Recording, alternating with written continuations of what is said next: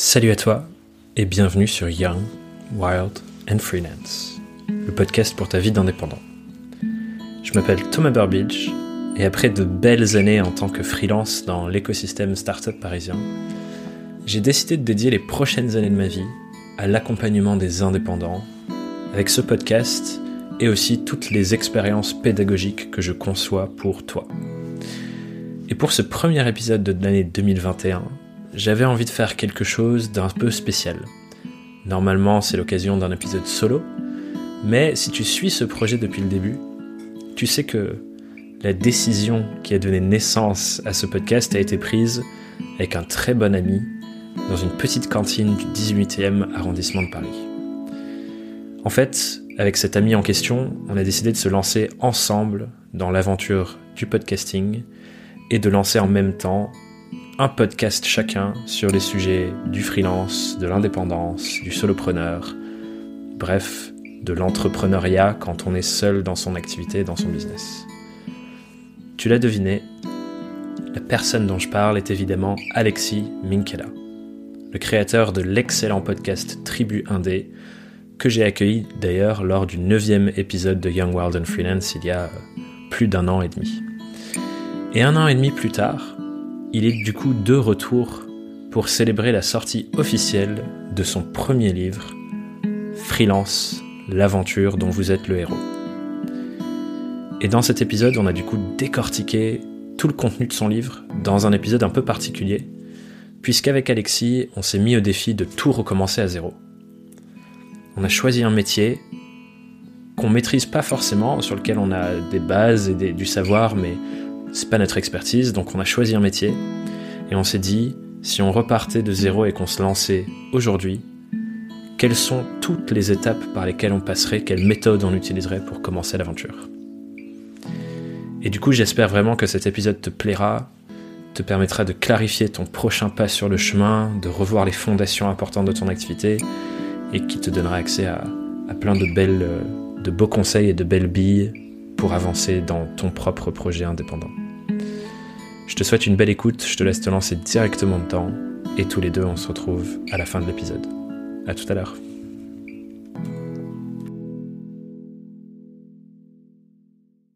Le grand retour du grand Alexis Vinkela sur Young Wild and Freelance. Welcome back Alexis. Bah merci beaucoup Thomas. Très bonne année à toi. Je suis ravi de revenir. Ça fait, tu sais que ça fait presque un an et demi que que, que je suis venu sur le. Je crois que j'étais épisode peut-être 8 ou 9. C'était l'épisode 9. Donc, euh, donc ça fait un petit moment là, ça a bien, bien grossi. Un an et demi plus tard. Ouais, bah ouais. Hein. On, a, on avait fait euh, le petit article euh, un an après où on avait déjà un peu discuté. On avait fait une petite, petite ouverture en vidéo aussi à la fin de ça. Mais maintenant, encore six mois plus tard, un peu plus même, c'est ça continue et ça, ça a bien évolué même juste en ces 6-7 mois. C'est vrai, c'est vrai qu'il s'est passé pas mal de choses, surtout sur pour toi comme pour moi sur cette fin d'année. Euh, toi, non, toi, toi, as notamment euh, fait, euh, je crois, l'œuvre de ta vie. Parce que du coup, une des grandes raisons pour lesquelles tu es, tu es là, pour les gens qui nous écoutent, c'est que ton livre sort aujourd'hui même, au moment où le podcast sort. Effectivement, il sort officiellement, donc les précommandes euh, sont, sont terminées. Euh, ça a été une belle phase. là, on enregistre. ça fait déjà quelques jours qu'il est en précommande et, je suis euh, très très surpris, touché, ému par euh, par tous les messages que je reçois. C'est assez dingue. Franchement, je, je m'attendais vraiment pas à ça. Et euh, du coup, hmm. tu vois, je suis je pouvais pas mieux démarrer l'année que qu'avec un lancement comme ça. Enfin, c'est ça me booste pour 2021 et ça ça me donne plein de nouvelles idées. Donc, mais effectivement, aujourd'hui, il, est, disponible. on peut le trouver normalement dans toutes les bonnes librairies en France et puis sur sur les sites hmm. traditionnels. Ben, juste avant que tu puisses te reposer euh, après le lancement, je voulais te lancer un dernier petit défi pour, pour cet épisode. Mais, mais juste avant qu'on rentre là-dedans, je suis curieux si tu peux dire genre deux mots sur euh, le travail que ça a été d'écrire ce livre. Je pense que moi j'aime bien, il y a une phrase qui dit on a tous un livre quelque part en nous et, et je pense que tu le sais, ça, moi je suis quasi sûr que j'en écrirai un, un jour mais toi, tu as, traversé le désert de ce truc depuis euh, le début de l'été, il me semble, quand tu as commencé à écrire. Mm. Tu peux nous dire deux, trois mots sur c'était quoi cette expérience, comment ça s'est passé? Oui, bien sûr. C'était, euh, c'est en fait, c'est à la fois une expérience extrêmement difficile euh, surtout moralement, parce que physiquement, en vrai, t'es derrière ton ordinateur, donc donc ça va. Mais moralement, c'est c'est assez éprouvant. Et c'est à la fois aussi extrêmement gratifiant au moment où le livre sort. Et donc je comprends mieux maintenant pourquoi certains auteurs, tu vois, continuent euh, d'écrire des livres, plusieurs livres, etc. Parce que il y a une sorte de gratification que tu as passé autant de temps sur un projet, que tu as mûri, que, tu as mmh. travaillé un peu dans l'ombre. Il y a, il y a, si tu veux que ça sort, il y a, il y a une sorte d'adrénaline qui est assez incroyable. Mais c'est une, c'est, si tu veux, c'est un, une vraie épreuve. Et, tu disais qu'effectivement, c'est le projet de ma vie. Pour l'instant, c'est en tout cas le projet le plus difficile que j'ai eu à amener de, de ma courte, courte carrière, parce qu'en fait. Euh, mine de rien, euh, même si euh, tu vois j'ai co-construit le livre avec un groupe de bêta lecteurs qui m'ont accompagné sur toute l'aventure, c'est quand même un projet qui est extrêmement solitaire. Même moi qui mmh. aime à la fois écrire, qui euh, qui continue d'écrire pour mes clients, pour bref c'est mon métier, et puis en même temps j'aime être tout seul derrière mon écran à faire mes à faire mes bricoles et mes trucs. Mais en fait même là tu vois c'est très très long quoi. C'est très très long d'écrire un livre. Euh, il n'y a pas de raccourci. Il n'y a pas de, si tu veux, je, il y a, pas, je peux pas prendre de raccourci, de hack, d'automatisation pour pour écrire le livre. Il y a que moi qui puisse écrire, euh, qui puisse aligner les mots, les phrases, les paragraphes, euh, les chapitres, euh, parce que sinon c'est pas de moi en fait, c'est pas mon livre. Et ça en fait c'est, si tu veux, il faut bien l'avoir compris avant de démarrer le bouquin. Et et heureusement que j'étais très clair sur la vision que je voulais avoir avec ce bouquin, comment est-ce que ça s'inscrivait dans Tribu 1D, dans mon développement personnel et pro, parce que sinon, euh, je comprends aussi qu'il y ait beaucoup de livres qui sont en fait finalement avortés, dont on t'entend jamais parler, mais mais, mais pour, pour, savoir un peu comment ça se passe euh, avec euh, avec certaines maisons d'édition, en fait, il y a beaucoup de livres qui voient jamais le jour parce que parce que l'épreuve est tellement compliquée que c'est repoussé, etc. Et mine de rien, tu vois, t'as l'impression que le projet, euh, globalement, c'est à peu près. En fait, j'ai signé mon contrat en janvier 2020 et puis le livre sort en janvier 2021, donc c'est presque un an de de travail pas quotidien, mais tu vois en charge mentale. Et ça paraît énorme, mais c'est assez court quand même pour un livre. Euh, de partir d'un contrat jusqu'à la jusqu'à la, la, la, mise en vente. Euh, mais mais écoute, c'était une. Moi, j'ai appris beaucoup sur moi. Euh, ça m'a permis aussi de de mettre à plat toutes mes idées sur le freelancing, sur la manière d'essayer d'avoir une vraie méthodologie pour bah, pour progresser en freelance. Donc difficile mais, mais extrêmement gratifiant aujourd'hui. Et puis et puis et puis je sais que je sais qu'aujourd'hui, il y avait aussi une belle opportunité marché de, de faire ça à ce moment-là, puisqu'en fait, on en parlait tous les deux, il y a, il y a, très, il y a très peu, voire quasiment pas de bouquins qui parlent vraiment de business pour les freelances, en fait. Euh, À la manière des podcasts, quand on s'est lancé en 2019, bah, en fait, sur, le, sur les bouquins, il y, a beaucoup de choses sur Internet, mais il y a bizarrement pas de livres vraiment axés business. Donc, c'était aussi un, mm. un beau challenge de presque d'arriver sur, euh, sur un terrain quasi vierge le, sur ce sujet-là et de, de pouvoir euh, bah, mettre ma patte et mettre euh, encore une fois une nouvelle brique euh, à tout l'écosystème freelance qui existe quoi. Clairement, clairement. En tout cas, j'ai vraiment hâte. Euh, normalement, au moment où ce podcast sort, je l'ai entre mes mains parce que je le reçois le 14. Et figure-toi que je, suis le seul à avoir une version. Exactement. Je l'ai reçu, je l'ai reçu bah, le 4 janvier. Hmm.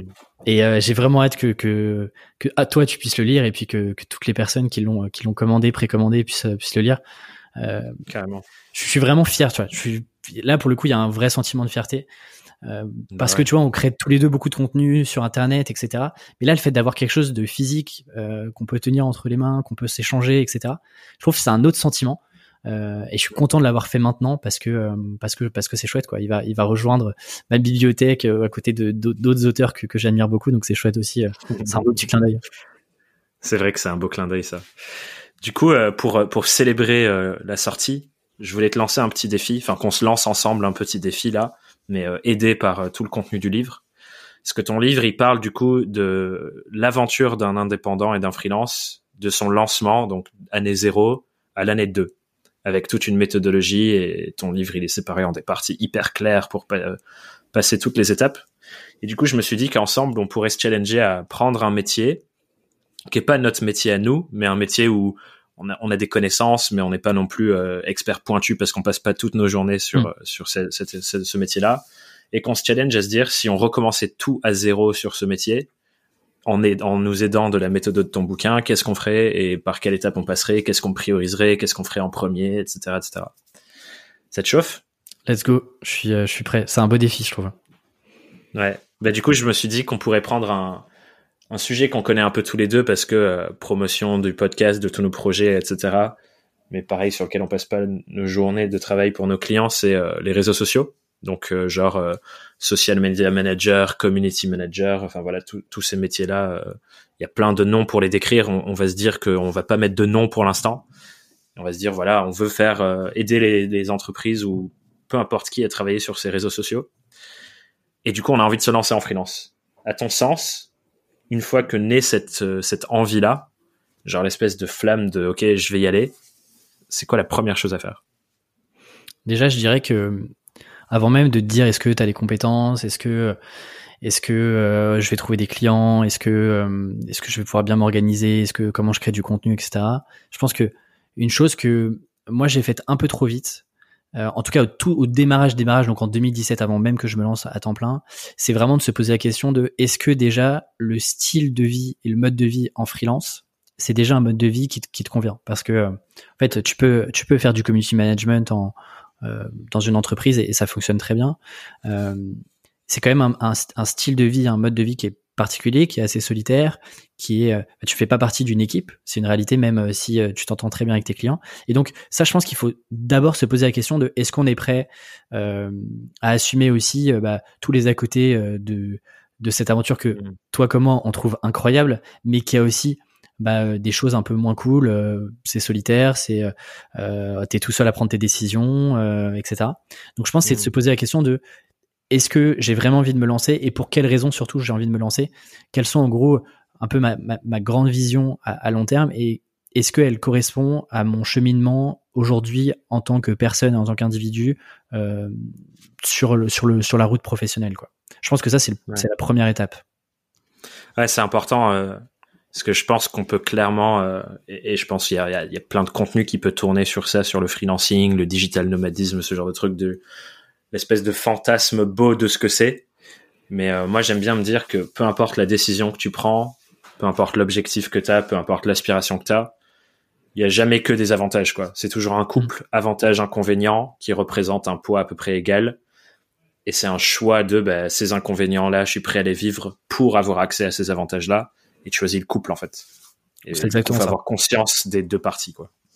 C'est exactement ça et de se dire euh, et donc en fait tu vois presque la première étape ce serait euh, ce serait euh, soit d'aller discuter avec euh, avec d'autres indépendants euh, qui sont dans le dans le dans le jeu du freelancing depuis depuis depuis longtemps, d'aller écouter, consommer du contenu à ce sujet-là. Bref, commencer à se faire une idée et essayer de, de, de se projeter un peu dans cet univers-là qui est quand même un univers un peu particulier. Enfin, c'est un univers particulier. Personne t'apprend à l'école ni euh, dans tes jobs. Personne te prépare à ce mm. que va être l'aventure en freelance. Je parle pas des métiers et des missions. Je parle vraiment de l'aventure et de tout l'à côté de. Parce qu'en fait, euh, on voit toujours le haut de l'iceberg et, et, je pense, je pense à, à, à tu vois, à, mes amis qui sont pas freelance, euh, à, ma famille, etc. Bah, il y a le côté, oui, en fait, tu travailles pour des clients et donc tu factures, mais il y a tout, il y a tout le reste qui est bah, l'administratif, comment tu, tu te positionnes, tu construis tes offres, comment tu, tu marketes euh, ta propre personne, euh, comment est-ce que tu euh, négocies euh, avec tes clients avant de, avant de bosser sur l'émission, comment tu, tu gères la gestion client au, au, quotidien. Et en fait, tout ça, tout ça, tu le vois pas vraiment euh, si tu t'es pas juste un peu intéressé et que tu as commencé potentiellement à déjà mettre un premier pied, à, à essayer de, de, de comprendre comment est-ce que les autres freelances fonctionnent, etc. Ouais, c'est clair, c'est clair je trouve que c'est une bonne manière. Euh, ce que je, dirais en complément, du coup, c'est effectivement de faire un travail pour soi déjà, de se dire me projeter dans ce mode de vie, c'est quoi les avantages que j'y vois pour moi, les inconvénients, et peut-être même faire cette liste avantages, inconvénients, qu'est-ce qui me plaît, qu'est-ce qui me plaît pas, et ensuite aller la confronter à la réalité de euh, bah, des gens sur le terrain qui ont peut-être le même métier du coup, qui travaillent sur les réseaux sociaux et dans différentes formes aussi pour voir euh, bah, qu'en fait, euh, tu vois, moi j'aime bien me dire avoir une boîte indépendante, donc genre quand t'es seul dans ton business mmh. et que t'es freelance, c'est comme une page blanche où tu peux vraiment genre tout organiser pour que ce soit sur mesure pour toi. Tu peux travailler à distance si tu veux, tu peux faire que du présentiel, tu peux faire X, tu peux faire Z. Faut juste de genre euh, te poser pour te dire à quoi j'ai envie que ça ressemble et de quoi j'ai besoin, qu'est-ce que j'ai besoin de construire pour pouvoir le faire comme ça quoi. Et en fait, c'est là. mon sens, après, on peut tout faire, quoi. Et tu vois, c'est là toute la différence entre avoir une vision et avoir des objectifs précis que tu te fixes. Par exemple, tu vois, tu peux avoir ta vision mmh. de, ok, moi j'ai envie de me lancer en freelance parce que j'ai envie de travailler moins, euh, mmh. tout en gardant un niveau de vie, euh, un, un, niveau de vie convenable. Bon bah ça pour moi, tu vois, c'est une vision, mais c'est pas un objectif. C'est-à-dire que c'est une grande vision que tu as envie mmh. de poursuivre. Par contre, tes objectifs, c'est ok, si j'ai envie de travailler moins, concrètement, euh, combien de temps j'ai envie de travailler? Et surtout, euh, si je travaille moins et que je vais avoir le même niveau de revenu ou en tout cas le même style de vie, mm.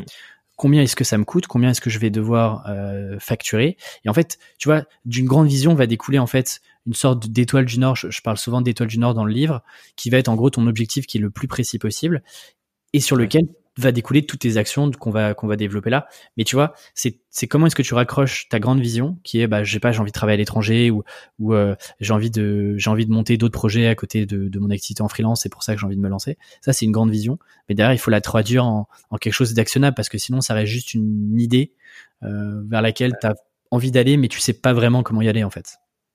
Ouais. Et du coup, je pense que c'est à ce moment-là, quand tu commences à te poser sur euh, voilà ce que j'aimerais vivre, voilà euh, les espèces de points d'étape par lesquels je dois passer pour arriver là, qu'intervienne un truc dont tu parles beaucoup sur le tout début du livre. Euh, tu as, envoyé euh, récemment l'introduction et le premier chapitre euh, à, tes lecteurs.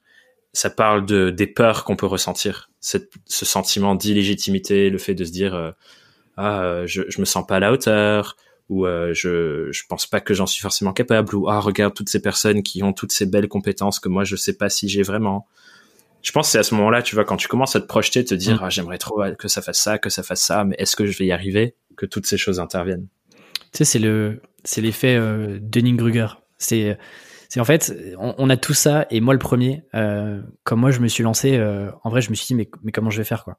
Comment je vais faire? Il y a déjà plein de copywriters, euh, il y a des gens qui ont beaucoup plus d'expérience que moi. Euh, et en fait, cet effet Dunning-Kruger, c'est de se dire, quand tu démarres sur un sujet, que tu connais pas forcément, euh, le, tout premier réflexe, c'est de te dire, euh, tu commences à globalement apprendre 5%, à découvrir 5% d'un sujet. Par exemple, si je sais pas, tu prends le social media management, tu vas commencer à découvrir 5% de, de cette compétence-là et tu vas te dire, ok, en fait, euh, en fait, en fait, je maîtrise, euh, je maîtrise, ça va bien se passer, etc. Et donc, donc, tu tentes des trucs rapidement et très très vite, en fait, tu commences à mettre l'engrenage, le doigt dans l'engrenage de toute la, la, richesse des contenus de ces compétences-là. Mmh. Et là, tu commences à douter tu commences à dire mais en fait est-ce que je suis vraiment à la hauteur? Et c'est là en fait le pic où tu sais on, te parle de syndrome de l'imposteur etc en fait ça arrive à ce moment-là où généralement t'as jamais le syndrome de l'imposteur que tu connais rien à un sujet. Tu l'as toujours que tu as une base mais que tu te dis ouais mais il y en a d'autres qui sont meilleurs que moi. Mmh. et d'ailleurs tu as ça tu vois. Euh, à chaque fois que j'ai des potes dessinateurs à chaque fois que tu leur demandes euh, est-ce que tu trouves que tu dessines bien? Tu vois moi je trouve que bah, les gars dessinent genre ultra bien tu vois. Genre, moi j'ai même pas 1% de ça. Et ben ils vont tous te répondre Ouais, mais non, tu sais, il y en a, il y en a plein qui sont euh, bien meilleurs que moi. Tu sais, moi, ce que je fais, c'est normal, etc. Parce que en fait, euh, si tu veux, t'as as, été un peu au-dessus de la, de la montagne de compétences et tu vois qu'en fait, il te reste, il te reste un désert entier à parcourir avant de te dire, ok, je suis vraiment, je suis vraiment un expert. Et c'est là où en fait, tout à tous les sujets de syndrome de l'imposteur, etc. Hmm. Le problème, c'est que euh, moi, je, moi, je me suis fait une raison, c'est que j'assume aussi de, de j'assume ces peurs-là et j'assume de parfois être un imposteur. Et, euh, et tu vois, j'ai assumé très, pendant très longtemps de d'accepter des missions que je pensais être pas capable de réaliser. Et la réalité, c'est que tu trouves, en vrai, tu trouves toujours une solution euh, pour euh, pour euh, satisfaire ton client, pour tu vas monter en compétences de manière accélérée pour pour l'aider sur X, Y, Z. Et si tu veux, il faut assumer le fait que oui, parfois en fait, on t'es un imposteur et quand tu te lances en freelance, bah oui, t'as pas d'expérience en freelance. Enfin, c'est-à-dire, c'est une réalité. Euh, après, est-ce que tes clients ont besoin de le savoir? Pas forcément. Il y a, y a, que toi qui le sais que que t'as peu d'expérience, que euh, que tu flippes à fond, euh, euh, que tu vas décrocher ton téléphone pour euh, pour faire tes premiers calls clients. Donc, je pense qu'il faut juste assumer et je pense se confronter aussi à d'autres freelances, écouter d'autres indépendants qui, qui qui ont dit, qui qui ont eu les mêmes peurs que toi que tu te lances. je pense que ça, moi en tout cas, ça m'avait rassuré énormément de démystifier un peu, tu vois, ce grand saut qui qui est finalement pas un vrai grand saut, tu vois. Ouais. Du coup, si je reprends, parce que j'ai l'impression que ce sujet de la peur, comme tu dis, il est, il est présent tout le temps en fait. Même aujourd'hui, euh, en fait, à chaque fois que tu essaies de passer un nouveau palier, tu te dis ah je sais pas si, je sais pas ça. Et il y a toujours l'étape d'après qui est aussi en, en, quelque sorte à mon sens une bonne nouvelle dans le sens où ton référentiel il est toujours tourné vers la progression si on regardait en, arrière et qu'on se dit ah c'est bon je suis meilleur que toutes ces personnes là t'as pas la quête de la progression qui va avec donc tu t'améliores pas en fait donc je pense que c'est ça que c'est cool de, de dire aussi c'est le sentiment de peur de j'ai pas assez de compétences ou je sais pas faire telle ou telle chose, c'est signe aussi qu'on est en train de d'aspirer à progresser, d'aspirer à faire mieux notre travail. Mais tu vois, effectivement, ça c'est présent tout le temps, quoi. Est-ce que je me sens, est-ce que j'étais légitime pour écrire un livre sur le freelancing? Est-ce que je me sentais prêt? Bien sûr que non. Euh, sauf qu'il y a un moment où, quand t'as signé et que tu t'es dit, ok, je suis pas prêt, mais je vais quand même, euh, je vais quand même signer mon contrat. Une fois que le contrat il est signé, dire t'as plus le choix. T'as pas le choix. Euh, enfin, il faut que t'avances et donc tu mets un pas après l'autre. Euh, enfin, bien sûr que euh, j'étais j'étais flippé et bien sûr que j'ai douté sur le fait que j'étais incapable d'écrire un bouquin. La réalité, c'est que aujourd'hui le bouquin il existe. Tu vois. Le bouquin il existe et et je trouve c'est bien aussi de, par exemple, tu vois, c'est pareil quand tu lances un projet comme le podcast. Souvent, on, m'envoie des messages en me disant comment t'as fait pour te lancer? Moi, j'ose pas, je procrastine, etc. La seule chose que je dis, c'est appelle cinq invités, boucle les credos et les, les créneaux ils seront bookés. Donc en fait, après, c'est ta décision d'arriver pas prêt et de de, de, de, pas faire l'enregistrement. Mais si c'est inclus dans ton agenda, si par exemple, pareil, quand tu te lances en freelance, tu dis, OK, en fait, je, je sais pas, je, je pose, je pose madame ou, euh, ou en gros, euh, ce jour-là, je me lance et, euh, et je commence à appeler X personnes de mon réseau.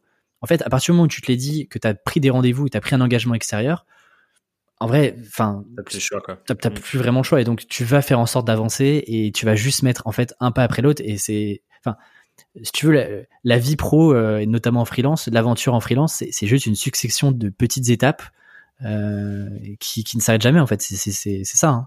Ouais, grave, grave.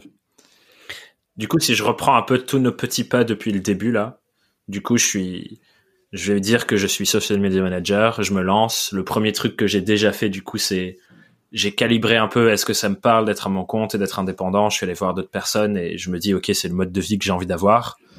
Du coup, je, ça y est, je décide, j'y vais. J'ai posé un peu ma, ma grande vision. On va dire, euh, moi j'ai envie de quitter Paris, j'ai envie d'aller habiter à la campagne pour élever mes enfants, par exemple. Euh, et du coup, je sais qu'il faut que je construise euh, une activité où je peux bosser à distance. Mais pour l'instant, je suis prêt à passer encore 3-4 ans à Paris ou à Bordeaux ou peu importe où on est, en ville, pour construire mon réseau, etc. À ton sens, une fois que j'ai posé ça, what next? Qu'est-ce que je fais en premier? La question à se poser, c'est est-ce que tu te lances euh, en freelance en ayant déjà des compétences de, social media manager? On va dire ouais. Ok. Euh, déjà, euh, l'idée c'est de se dire de faire le bilan. Si par exemple tu as travaillé avant en tant que social media manager pour, je sais pas, pour une agence par exemple, euh, je pense qu'il y a un vrai travail euh, d'introspection professionnelle en termes de compétences. Donc pas forcément sur le mindset, etc., mais vraiment sur la partie pro, de concrètement, mmh. qu'est-ce que j'ai fait sur les trois dernières années? Quelles sont toutes les compétences, même au-delà de la partie community manager, etc., quelles sont toutes les compétences que j'ai développées? Essayer de quantifier euh, ton niveau sur ces compétences-là. Par exemple, je sais pas, tu te dis sur une échelle de, de 1 à 10, euh, par exemple, je sais pas, sur, euh, sur sur euh, on va dire bâtir un calendrier éditorial, euh, écrire les posts et le copywriting. Exactement. Déjà de faire toute cette liste là, ça prend un certain temps et de mettre même mettre des choses parfois insignifiantes. Par exemple, ok, est-ce que j'ai déjà géré des clients en front Est-ce que j'étais plutôt en arrière boutique, etc., etc. Et de lister hmm. aussi l'ensemble des projets que tu as réalisés. À la fois des projets que tu as réalisés en totale autonomie, mais aussi en équipe. comprendre comment est-ce que tu te sentais sur ces projets-là? Est-ce qu'il y avait des grosses prises de risques? Est-ce que euh, y a eu des résultats? Si si oui, quels ont été les résultats? Est-ce que c'était des résultats positifs? Est-ce que tu étais fier de ça? Qu'est-ce que tu as concrètement euh, fait sur ces euh, projets-là? Est-ce qu'il y a des choses que tu aurais mieux faites? Là déjà, ça te donne un, un pêle-mêle de à la fois tout ce que tu maîtrises, en tout cas ce que tu penses maîtriser depuis quelques années. Ça te donne aussi un autre pêle-mêle de savoir concrètement sur quel genre de mission tu as déjà travaillé. Et tu peux déjà, tu vois, euh, déceler un peu un pattern commun sur est-ce que en fait euh, inconsciemment tu es plus à l'aise sur tel et tel sujet, par exemple, je sais pas, un réseau social en particulier, est-ce qu'il y a plutôt un type de boîte, un niveau de maturité d'entreprise que tu préfères accompagner, sur lesquels tu es plus à l'aise ou sur lesquels tu as le plus de résultats? Et donc déjà en fait ça, ça, peut te donner des premières pistes et des premières hypothèses de positionnement à tester euh, en regardant en fait ce que tu as déjà fait avant euh, et en analysant euh, en fait déjà tout ce que tu as pu faire. Parce que il y a rien de, de, plus anxiogène que de te lancer en te disant ouais ok j'ai travaillé par exemple en agence, mais je faisais de pas avoir une vision hyper claire de qu'est-ce que tu as fait, quels ont été les résultats, comment tu l'as fait, avec qui, est-ce qu'il y avait une méthodologie que tu as suivie, si oui laquelle, etc., etc.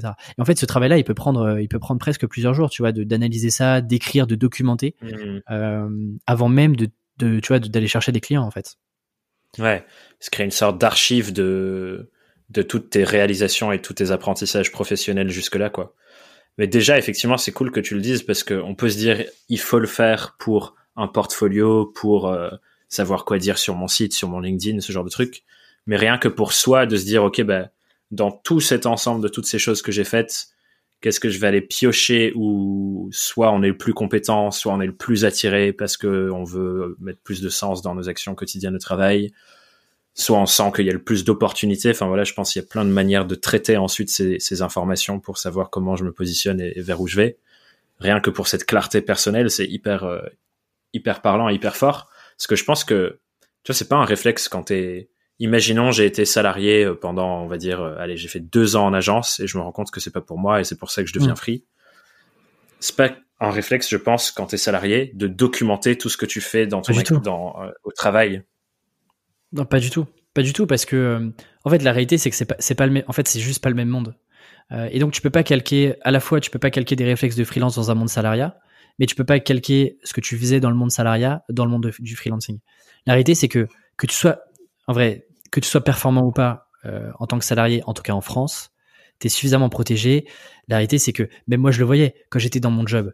Euh, si j'atteignais pas mes objectifs, euh, en vrai, qu'est-ce qui se passait? Qu'est-ce qui aurait pu se passer? Bah pas grand chose. J'étais quand même payé à la fin de à la fin à la fin du mois.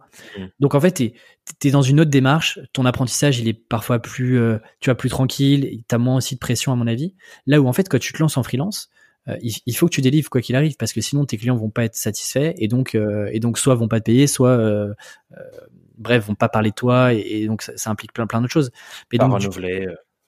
Donc du coup, il faut que tu aies une démarche proactive déjà de savoir, ok, en fait, c'est quoi mes, c'est quoi ma, zone de génie, c'est quoi mes compétences euh, clés? Et en fait, parfois, les compétences que toi tu juges clés et intéressantes, c'est pas forcément les, les compétences que, qui ont par exemple été mis en avant par tes managers euh, dans tes précédentes missions euh, et que tes clients vont venir chercher. Typiquement, moi, c'est comme ça, tu vois, sur la partie copywriting. Au début, dans mon premier stage, je faisais pas que du copywriting, je faisais du SEO, je faisais euh, du marketing, je faisais de la, de la relation presse, etc. Mais globalement, mmh. en plus de, de, de l'intérêt que j'avais pour le sujet du copywriting, etc., j'avais aussi des meilleurs résultats sur ces sujets-là et j'avais des, des meilleurs retours de mes managers et des cofondateurs lorsque je travaillais sur des sujets de copywriting. Donc tu vois, c'est un, un, si j'avais pas fait ce travail de me dire, ok, où est-ce que un j'ai de l'intérêt, où est-ce que je pense capitaliser sur euh, mes compétences euh, sur les euh, deux trois prochaines années, et où est-ce que je vois des opportunités parce que parce qu'en fait j'ai des retours en interne et puis et puis en externe sur sur ces compétences là. En fait, si tu fais pas ce travail là, c'est presque un peu c'est pas du pif, mais mais du coup tu tu back, tu, tu back tes intuitions, elles sont backées sur rien du tout sur ton sur ta vie d'avant entre guillemets mmh. quoi. Hmm. Ouais, carrément. C'est hyper intéressant du coup. Euh, cette phase-là, je pense qu'elle est, elle est vraiment critique dans euh, ce qui vient après, qui est de définir un peu qui je suis, qu'est-ce que je fais et pour qui. Exactement. Et du coup, c'est les trois ingrédients principaux d'un positionnement. Mais du coup, ça te donne justement des choses à, effectivement tester. Tu parlais d'hypothèses de positionnement tout à l'heure. C'est l'étape juste après, à mon sens, non? Ouais, c'est ça. En fait, généralement, tu as deux manières de, de, commencer à réfléchir à ton positionnement. Soit tu pars, euh, soit tu pars de tes compétences et tu te dis voilà, moi je sais faire ça, euh, j'ai envie de faire ça, euh, je mets en place une offre et puis je vais aller chercher des clients qui vont matcher avec cette offre-là. Ça c'est la première hypothèse. La deuxième hypothèse c'est de te dire je vais regarder le marché, je vais regarder de quoi le marché a besoin et je vais essayer de me positionner, euh, je vais essayer de me positionner en fonction. Je pense que tu vois, c'est pas blanc ou noir, il n'y a pas une hypothèse meilleure qu'une autre, c'est plutôt un mix de ces deux, ces deux, ces deux sujets-là. Tu sais les compétences, tu as déjà vu les compétences euh, sur lesquelles tu pouvais capitaliser, sur lesquelles tu penses que tu as une marge de progression euh, et sur lesquelles tu es prêt euh, ou prête à apprendre sur ton temps libre et, à y mettre énormément d'intention et d'énergie au démarrage. Maintenant, il faut être sûr quand même que ces compétences-là, dans le livre, je parle de compétences qui sont rares et utiles, Rares, c'est parce qu'elles sont recherchées par les entreprises et qu'il y a assez peu d'offres par rapport à la demande des entreprises. Et puis utile parce que, en fait, elles servent vraiment un problème qui a été identifié euh, par des entreprises. Mm. Et je prends l'exemple de, si t'es fan du Seigneur des Anneaux, que tu parles l'elfie, que, tu as vu tous les films, que tu connais vraiment tous les personnages, oui, ok, c'est une compétence rare parce que peu de personnes l'ont. Est-ce que tu utile pour en faire un business? Tu vois, je voilà, je, je, je, je serais un peu plus mesuré là-dessus, tu vois. Il y a peut-être une audience quelque part de personnes qui veulent recréer des scènes et tous parler elfique ensemble. Peut-être, mais en tout cas, dans notre dans difficile. voilà exactement. Euh, si en tout cas, euh, parce que en fait, il faut bien comprendre une chose. Globalement, euh, le freelancing c'est un truc assez incroyable et c'est parfois et c'est souvent d'ailleurs un sas. Quand par exemple tu veux devenir un entrepreneur avec une entreprise, des salariés, avoir un, un, produit plus scalable, etc., etc. C'est un bon sas. Pourquoi? Parce que t'as aucun coût, très très peu de coûts. Euh, et en fait, normalement, si tout se passe bien, euh, sur tes euh, deux trois premiers mois, normalement, tu as généré du chiffre d'affaires et tu es capable de te payer et tu as lancé la machine en fait. Donc, mmh. autant démarrer du bon pied et dire tout de suite, OK, j'ai des compétences, de quoi le marché a besoin, comment est-ce que je peux matcher ça le plus rapidement possible et en normalement même presque moi tu vois le, le, premier mois je gagnais quasiment ce que j'avais ce que j'avais quasiment retrouvé le salaire que je gagnais lorsque j'étais en, en, en, CDI et je suis pas meilleur qu'un autre et je suis pas plus intelligent que que d'autres qui, qui, qui se lanceront euh, demain. Mais c'est juste que il faut partir avec de la méthode et c'est pas juste euh, je pars d'une passion ou d'un intérêt et puis je vais essayer de trouver des clients. Euh, c'est plus simple d'aller ouais. euh, identifier des, des, problèmes qui existent déjà et de se dire ok j'ai identifié des problèmes ça tombe bien euh, je suis, je suis, je pense être la bonne personne pour aller répondre à ces problèmes-là chez mes clients. C'est clair. Moi, j'aime bien euh, quand, quand, je parle de ça, j'utilise souvent un schéma où tu as, deux cercles qui sont effectivement ton cercle propre de tes compétences, de ce que tu sais faire, de ce que tu as fait dans le passé, de tout ce que tu peux offrir à d'autres. Et ensuite, il y a le cercle des besoins et problèmes que tu as identifiés chez. Moi, je parle souvent de une, une, cible restreinte de personnes, une communauté restreinte de personnes que tu vas cibler de manière précise ça peut être, tu le disais toi un peu tout à l'heure, par industrie. Ça peut être euh, des boîtes à certains moments de leur vie qui sont en lancement ou après deux ans quand elles passent un cap ou qui ouvrent pour la première fois euh, un réseau de vente physique ou bref, il y a plein d'hypothèses. Et ensuite trouver le point où ces deux cercles-là du coup se rencontrent et se chevauchent et c'est là où du coup se trouve ton offre et c'est là où se trouve le positionnement qui va faire que tu vas pouvoir construire et mettre en place quelque chose de viable quoi. Et tu peux même je aller pense que le plus début loin. du coup Vas-y. Tu peux même aller encore plus loin, c'est que à l'intersection entre le cercle de clients, donc le cercle de besoins et ton cercle de compétences, parfois ton client il va avoir un certain nombre de besoins auxquels tu vas pouvoir répondre. Le but du jeu à terme, peut-être pas au démarrage mais à terme, c'est de te dire dans tous les besoins qu'il a et dans toutes les compétences que j'ai, quel est euh, le besoin le plus urgent pour lui, qui aura le plus de valeur pour lui et qui me permettra aussi du coup de facturer le plus cher possible. Le plus cher et d'avoir un maximum d'impact en fait sur son business et donc c'est presque tu vois un micro rond dans cette dans cette intersection là ouais. euh, ça arrive peut-être après mais c'est bien aussi d'avoir ça euh, en tête en ligne de mire ouais, ouais. Bah, c'est cool parce que ce que j'allais dire c'est je pense une fois que tu as fait ce travail là du coup on parlait de si je me remets dans la peau de cette personne qui démarre je fais ce travail sur mes compétences puis je fais un travail que moi j'appelle le travail du détective où tu pars genre en mode recherche pour essayer de comprendre ce qui se joue pour les pour tes clients ou pour un marché donné. Et ensuite, je pense pendant les premières missions que tu vas faire, les premières recherches, etc., tu essaies de trouver ce point-là et t'es un peu en mode, ouais, test and learn, quoi. Genre comme un scientifique qui est dans son labo en train de faire ses, ok, j'ai une hypothèse, je vais le tester, je fais mes petits trucs dans mes boîtes de pétri et je regarde le résultat. Et ok, non, feedback, c'est que ça, ça marche pas trop bien et tu repars en mode test jusqu'à trouver, bah, ok, euh, les pièces du puzzle, elles, elles vont bien ensemble et ça y est, c'est là, quoi, j'ai trouvé. Exactement. Et, je pense qu'au début, euh, tu sais, on parle souvent de spécialisation, etc. Euh, sur une phase de, démarrage, de lancement, tu vois, je pense que c'est bien aussi d'avoir des, hypothèses de positionnement, euh, je dirais de niveau 2. Tu vois, on a parlé des, deux manières de commencer à, à, construire un positionnement. Si on veut aller plus loin, c'est de se dire, OK, j'ai potentiellement identifié deux, trois cibles qui me semblent des cibles clientes, qui me semblent potentiellement intéressantes par rapport aux compétences que j'ai. Euh, soit ces cibles-là, on les connaît déjà. Typiquement, moi, c'était mon cas, puisque je travaillais dans l'écosystème startup, je connaissais très bien l'écosystème startup. Donc, quand je me suis lancé, que je me suis dit, j'avais déjà trouvé l'opportunité marché, bon, bah, je, je me suis lancé là-dessus. Mais si, par exemple, euh, je sais pas, on travaille pour une agence et que euh, demain, on a envie de travailler pour, euh, pour j'en sais rien, pour, pour d'autres boîtes qui n'ont rien à voir et avec qui on n'a jamais eu trop de contact, là, tu as une, une phase qui est importante, qui est souvent délaissée par les freelances, qui est une grosse phase de recherche où à partir de ce moment-là, t'es pas en train de vendre tes, tes, tes prestations et tes offres, tu es juste en train de faire un travail effectivement de détective où tu vas aller interroger concrètement ta cible. Donc c'est pas quelque chose que tu fais dans ton bureau tout seul à écrire, à imaginer un peu euh, les problèmes potentiels que ta cible pourrait avoir dans un euh, si toutes les planètes sont alignées, mais c'est d'aller contacter euh, 15 20 personnes qui sont potentiellement dans ta cible, où tu juges, où tu te dis, je pense que là, il y a peut-être un besoin, il faut que j'aille vérifier ça, et de discuter avec cette cible-là, de comprendre euh, qui elle est, comment est-ce qu'elle fonctionne, quels sont ses sujets, ses challenges du moment, etc., de faire des vrais entretiens. Et derrière, de pouvoir commencer à affiner et de se dire, OK, ben en fait, finalement, cette cible-là, euh, je pense qu'elle est pas assez mature par rapport au sujet que j'ai envie d'avoir, par rapport à mes objectifs. Euh, peut-être que c'est pas des paniers moyens aussi intéressants, c'est que des missions one shot, etc. Peu importe.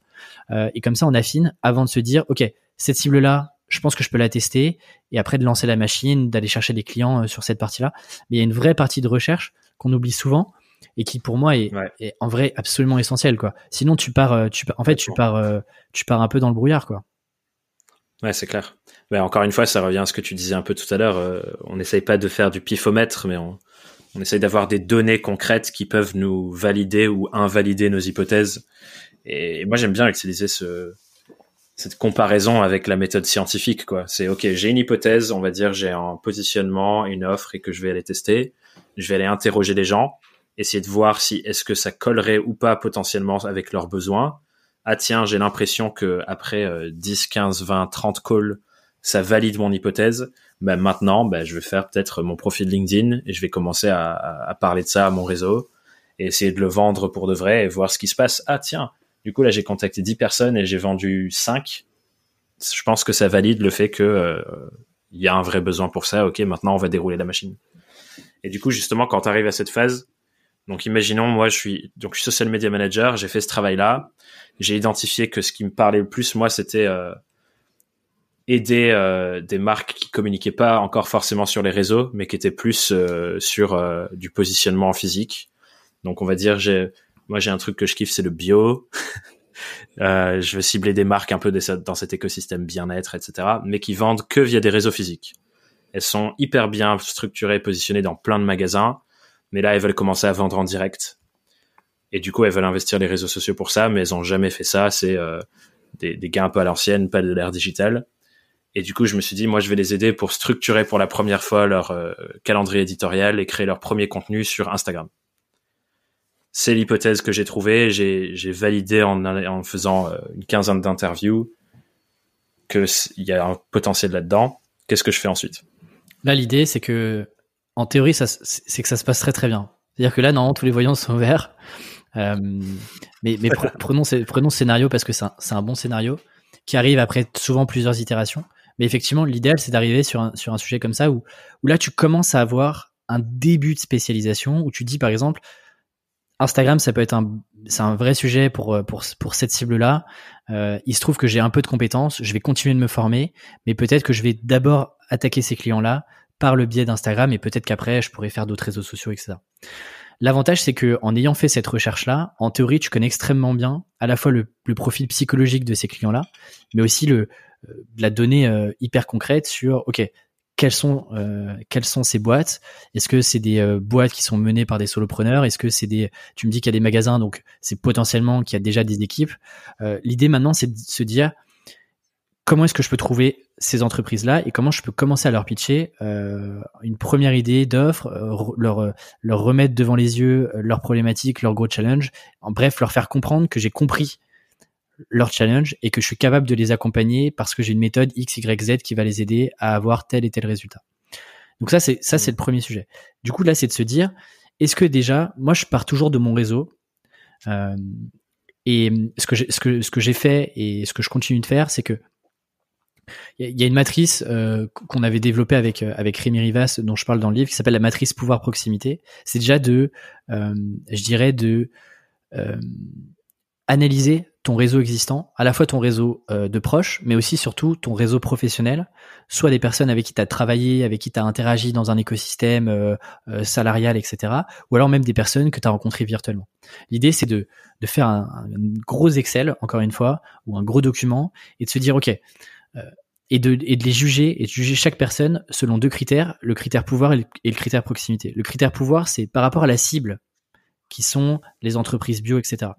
Est-ce que ces personnes-là sont déjà dans cette cible-là, idéal, ou alors est-ce que ces personnes-là gravitent dans l'écosystème dans lequel bah, ces clients cibles là sont? Là, tu peux les juger encore une fois de 0 à 10 et te dire, OK, est-ce que euh, potentiellement elles ont un pouvoir de décision ou elles peuvent faire les bonnes introductions pour essayer d'aller chercher ces clients-là? Et ensuite, tu as le sujet de proximité, où là, c'est à quel point tu te sens proche de ces personnes-là? Globalement, euh, ta tante, tu la mets à 10. Euh, quelqu'un que tu as rencontré à un événement une fois et à qui tu plus jamais parlé, tu vas plutôt le mettre à 2, tu vois, voire 1 ou 2. une fois que tu as fait ça, bah, en fait, tu fais juste une moyenne et tu as déjà un premier plan d'action où tu sais les personnes prioritaires que tu vas contacter, soit parce que c'est des personnes qui sont directement dans ta cible et ça, c'est l'idéal, soit des personnes qui peuvent te faire des introductions. Et donc là, c'est réfléchir à comment est-ce que tu peux aller récupérer une introduction euh, et simplifier le travail de la personne là en lui demandant voilà, est-ce que tu aurais le contact de telle personne qui bosse ici parce que je sais que tu connais dans ton réseau X, Y, Z. Bref, faire tout ce travail là. Euh, je te dirais que c'est le premier plan d'action. Et t'as vu, je t'ai toujours pas parlé de contenu, de marketing. Je te parle juste là pour l'instant. bien sûr. D'aller chercher ton réseau parce que l'objectif, alors ça dépend des objectifs de chacun, mais moi je m'étais fixé par exemple un objectif de chiffre d'affaires à atteindre rapidement parce que je pensais que c'était le premier milestone. Là, l'objectif c'est de signer rapidement des premières missions. C'est pas de créer du personal branding, du marketing, etc. C'est vraiment de signer le plus rapidement possible des premiers clients pour tester ton offre et pour la valider et ensuite accélérer. Ouais sachant que depuis le début, juste pour faire un petit liant, j'ai l'impression que chacune de ces étapes, c'est en fait faire effet de levier sur ce qu'on possède déjà pour aller chercher, créer des nouveaux leviers sur lesquels on pourra faire lever derrière. On a fait l'effet de levier sur les compétences et mon passif professionnel. J'active là-dessus pour trouver où je peux me positionner au mieux pour le lancement. Là, on a fait effet de levier. Je vais chercher mon réseau et j'essaie de mieux le comprendre pour voir où sont les points que je peux exploiter le mieux par rapport à ma cible effet de levier dessus. Je vais chercher mes premiers clients et derrière, c'est là où on fait effet de levier sur les premiers clients pour la partie euh, communication, marketing, nos premiers contenus, etc. Mais ouais, parce que en fait, euh, je te disais, effectivement, l'idée, c'est, c'est pas de se compliquer la tâche. Euh, bien sûr que, par exemple, on pourrait se lancer en freelance avec des nouvelles compétences et de réapprendre tout à zéro, d'aller chercher, euh, de créer du contenu pendant six mois, un an, et puis de se dire après, bah tiens, je vais aller vendre des prestations. Là, l'idée, c'est comment est-ce que tu peux avoir le maximum d'impact, le maximum de retour sur investissement par rapport à l'effort que tu es en train d'investir à un moment X? Donc effectivement, l'idée, c'est toujours de dire euh, comment est-ce que je peux me servir de ce que j'ai aujourd'hui pour arriver à la marge supérieure et ainsi de suite jusqu'à euh, en fait c'est un escalier presque infini. Donc ouais effectivement premier sujet c'est le réseau de voir est-ce qu'il y a des personnes tu as des alliés potentiels euh, dans, dans ce réseau là euh, que tu vas pouvoir contacter activer dans un premier temps pour aller chercher tes trois quatre premières petites missions. Encore une fois l'idée c'est pas d'être super gourmand d'avoir des gros des gros projets dès le démarrage. Parce qu'en fait si tu veux la, le type de mission que tu vas prendre au démarrage est très lié à la maturité de tes clients et à, ta maturité en freelance. Euh, c'est quand même c'est risqué de te dire par exemple je vais aller chercher des clients qui sont extrêmement matures par exemple sur la partie social media si j'ai un an d'expérience euh, en community management et que si on challenge un petit peu je risque d'être euh, risque d'être un peu bancal. Autant aller voir des clients qui sont moins matures sur lesquels je vais pouvoir déjà apporter de la valeur parce que bah, avec un an d'expérience par exemple euh, je suis déjà capable de faire euh, de faire des premières choses qui vont compter pour ces personnes-là, mais qui compteront pas forcément pour euh, je sais pas une boîte qui a déjà j'en sais rien 100 000 abonnés sur Instagram. Euh, j'aurai pas les mêmes armes et, en fait je vais pas être crédible et donc je vais galérer en fait à les, à les signer. Et c'est généralement ce qui se passe c'est que on est parfois un peu trop gourmand on veut aller on veut aller chercher le client idéal dès le démarrage alors qu'on n'a pas forcément à la fois le niveau de maturité les expériences qu'il faut pour aller chercher ces clients là tu vois si demain je veux travailler avec Netflix euh, peut-être qu'avant, je peux avoir des étapes intermédiaires avant de me dire euh, j'ai envie de travailler pour Netflix, tu vois. Ouais, c'est clair. Et je trouve que il y une, il y a une manière hyper intentionnelle de le faire en plus. Tu as parlé du client idéal là. Et euh, moi, ce que j'avais partagé dans euh, la malheureuse dernière conférence présentielle que j'avais faite avant, avant toute cette histoire du Covid, c'est de dire qu'en fait, c'est, c'est plus une destination et tu peux te poser les questions hyper conscientes de si je veux demain travailler qu'avec ce genre de client, c'est quoi les clients avec qui je dois travailler mm. avant pour valider le fait d'aller vers ça? Et tu peux avoir du coup un truc sur euh, euh, le secteur, puis un truc sur la taille de client, puis un truc sur le, le, type de mission, et construire petit à petit, genre comme un espèce de pont qui va vers cette destination-là. Et je pense un autre truc qui est important dans ce que tu as dit, c'est euh, tu veux que tes premières missions, tes clients sentent très fort la valeur que tu leur apportes, genre qu'ils se disent, moi en effet que je me dis, je cherche toujours à générer chez mes clients et que j'invite les gens qui qui, qui me suivent et m'écoutent à, à, générer chez leurs clients, c'est l'effet genre où étais-tu toute ma vie? Comme si tout d'un coup tu, tu changeais un truc tellement douloureux pour eux qu'ils se disent putain c'est incroyable j'ai rencontré la personne parfaite. Et quand tu fais vivre ça à ton client, c'est hyper fort pour eux et du coup ça devient des alliés dans, dans l'aventure. Mais c'est hyper fort pour toi aussi parce que ça crée les ressources à l'intérieur de toi pour dire ok maintenant j'ai ce qu'il faut, level up et on passe à la suite. Et c'est un cheminement hyper vertueux quoi. C'est clair, c'est clair. Et, et, vraiment, tu vois, t'es encore une fois, l'objectif c'est de prendre de l'expérience. C'est le seul objectif. C'est pas de faire un énorme chiffre d'affaires. C'est juste de prendre de l'expérience, d'avoir des références, de pouvoir comprendre aussi euh, parce qu'il y a forcément des choses que tu n'auras pas anticipées, tu vois. Des clients, euh, euh, tu vas prendre les retours des clients, tu vas voir que les clients vont te poser des questions que tu n'avais pas anticipées, etc. Donc en fait, tu commences à te forger une expérience de freelance qui est différente d'une expérience de salarié. Euh, et je pense que ça, c'est ça peut se faire dans un temps très court, tu vois. T'as pas besoin de d'attendre six mois pour aller chercher trois, quatre petits clients. normalement, ça devrait se faire en un mois, deux mois max, tu vois. Ouais, c'est clair. Et je trouve ça marrant du coup euh, avec ce que tu dis. Je trouve que le la métaphore du jeu vidéo prend tout son sens, qui est un peu une métaphore filée que tu as euh, mm. avec ton livre L'aventure dont vous êtes le héros. Et je disais récemment à, une des membres euh, de Inside Freelancing de ma communauté privée, elle me disait ça fait trois ans que je suis en freelance. Elle vient de changer de micro-entreprise à créer sa SaaS. Euh, et ça s'était tout le temps hyper bien passé, être avec, avec des clients merveilleux et tout. Et là, son dernier client avant qu'elle change, il lui fait vivre un enfer. Et genre, ils veulent pas la payer. Enfin bref, euh, pire, pire mhm. expérience de sa vie. Et c'est hyper challengeant pour elle. Et elle est venue dans un coaching public que je faisais dans la communauté pour poser cette truc-là. Et du coup, moi, ça m'a fait rire et je lui ai dit, je crois que tu es face au boss final du niveau micro-entreprise. Et du coup, c'est, c'est trop, enfin, c'est ce que tu dis, en fait. Elle avait pas vécu l'expérience d'un client difficile jusque maintenant. Et maintenant, quand elle a vécu, elle saura mieux comment le gérer par la suite, quoi. Et en fait, euh, si tu te dis, mon seul objectif, c'est d'avoir des nouvelles expériences pour grandir et devenir un meilleur, euh, un meilleur freelance, autant sur mes compétences que sur la gestion, que sur la relation client, enfin tous les sujets. C'est infini la progression et du coup, à chaque fois, tu passes des caps euh, assez naturellement, sans même, sans te forcer à dire, je vais chercher plus de machin, plus de machin. Et puis, c'est toujours plus confortable d'avoir un client challengeant quand tu as déjà 3-4 missions que d'avoir un premier client challengeant. Euh, tu vois, c'est comme les clients qui va être un peu autant avoir des clients qui qui sont pas trop quitte à faire des, encore une fois d'avoir des budgets, avoir des TGM qui sont moins élevés au démarrage, mais pour que tes clients te challenge pas et que tu leur apportes un maximum de valeur, plutôt que d'avoir dès le démarrage un client qui va te demander euh, euh, de changer ton offre, de, de lui faire une ristourne, etc. En fait, quand t'as pas l'expérience, tu paniques, tu paniques, tu, tu, tu dis oui, et donc euh, tu te retrouves dans, des cercles vicieux un peu galères. Alors que quand tu as 10, 15, 20 missions, que tu as déjà 3 ans d'expérience, t'inquiète pas que ces clients-là, euh, dans, dans 3 ans, tu sais les gérer quoi. Euh, tu, tu sais les gérer quoi. Soit tu leur dis, il y a d'autres freelances sur des plateformes qui seront prêts à se brader, soit tu leur expliques pourquoi est-ce que tu te, ça sera comme ça que ça, ça marchera et, et c'est comme ça que je fonctionne quoi. Ouais, grave. Mais cette confiance-là, tu l'as pas au démarrage. Ouais, bien sûr. Bah, c'est là où je parlais de les ressources internes pour gérer. Euh, c'est ça, à mon sens. Mm. Et du coup, je, je, me permets de partager. Il y a une, une stratégie marketing que moi j'utilise perso sur tous les projets que j'ai, euh, que je lance et que j'utilise depuis que je suis free aussi. Enfin, depuis que je me suis lancé en freelance. Ça s'appelle la stratégie de l'urgence lente. Et en gros, ça dit à chaque fois que tu vends une nouvelle fois un truc que tu as déjà vendu, le prix monte même si c'est très léger, tu vois, même si c'est tu passes ton mm. TJM de, je sais pas, 250 euh, euros à 270 euros par jour, mais à chaque fois, il faut que ça monte, et c'est là où tu prends la progression, et du coup, tu peux partir plus bas, parce que tu sais qu'à chaque fois, tu vas être dans une augmentation, quoi. Et t'as moins l'impression de, ah, il faut direct que je mette super haut, alors que t'as pas les ressources pour le faire autant interne mm. que extérieur sur euh, ta crédibilité. Et euh, mais c'est une très bonne stratégie. C'est une très bonne stratégie parce que à chaque nouvelle mission, tu as des nouvelles idées et ça, c'est un avantage énorme euh, quand tu es une entreprise et que tu fais appel à des freelances, c'est que les freelances ont, vu d'autres cas. Et donc, euh, généralement, ce qui se passe, c'est que quand tu accompagnes un client, bah, tu vas euh, tu, vas pouvoir avoir le recul nécessaire, d'autant plus si c'est euh, le même genre de client que tu accompagnes régulièrement, bah, tu vas pouvoir voir en fait ce que tu as déjà fait par le passé, ce qui a bien fonctionné, tu connais en plus les résultats de ce que ça a eu, etc.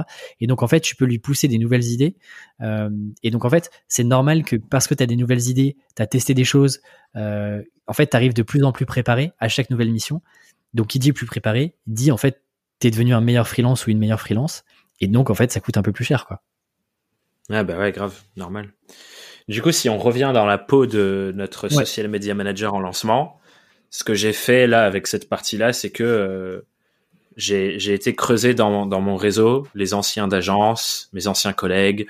J'ai discuté avec mon boss à l'agence. Euh, je suis allé euh, voir un peu des anciens clients que je sais ne travaillent plus avec l'agence euh, pour voir où ils en sont. Et aussi, du coup, j'ai recontacté toutes les personnes avec qui j'avais discuté pendant mon étude. Euh, tu sais, les 15 interviews que j'avais faites. Mm. Et comme j'avais bien fait mes interviews, il y en a plusieurs d'entre eux avec qui j'avais commencé à tisser un bon lien. On avait parlé pendant deux heures au téléphone. Du coup, c'était plutôt, plutôt quali. Et du coup, j'ai décroché mes, mes, on va dire mes trois premières missions, qui étaient à chaque fois sur une première offre que je testais, qui était les accompagner sur leur premier mois de lancement sur Instagram, avec du coup un plan de lancement, réflexion calendrier éditorial, et du coup on a fait, euh, on va dire, euh, une quinzaine de posts sur le premier mois pour avoir nos premiers résultats et voir ce qui se passe.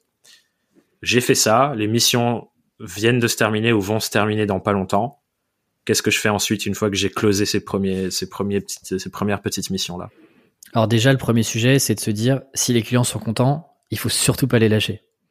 Euh, hmm. Moi, je suis toujours. Euh, il y, a, y, a, des trucs que je comprends pas. Euh, peut-être que je, je sais pas pourquoi. Il y, y, a des choses que je, je comprends pas, mais parfois, je vois sur des sur des sites de freelance, je vois des freelances qui sont fiers d'afficher le nombre de clients avec lesquels ils ont travaillé en marketing, alors est-ce que c'est parce que moi je suis dans le dans le marketing et du coup il y a des trucs que je comprends pas, mais je trouve que c'est tout sauf un argument marketing d'afficher le nombre de clients avec qui tu as bossé. Euh, parce que par exemple moi qui fais appel aujourd'hui encore à des freelances euh, sur à la fois sur mes missions clients pour m'accompagner et puis sur Tribu 1D, euh, si tu veux moi c'est une alerte rouge. C'est-à-dire que multiplier les clients euh, c'est pas forcément le si tu veux c'est pas forcément le meilleur signal que tu peux envoyer à un client versus te dire voilà, euh, moi j'ai travaillé avec 10 clients dans l'année, mais ces 10 clients-là, ça fait euh, ça fait 6-12 euh, mois que je travaille avec eux. Là, je me dis, ok, ça veut dire que ça se passe très bien. Pour qu'un client te paye pendant 12 mois, c'est que ça se passe très bien. Donc du coup, si je reviens à ces 3-4 clients que tu as fait, le but du jeu, c'est que s'ils sont satisfaits, il faut continuer de bosser avec eux. Il faut absolument les garder déjà parce que ça sera plus facile de convertir un, client qui connaît déjà notre valeur, avec qui on a déjà travaillé, c'est beaucoup plus facile de lui revendre une nouvelle prestation, plutôt que d'aller chercher des nouveaux clients avec qui il faut montrer sa crédibilité, il faut montrer euh, euh, des use cases qu'on a pu faire, etc.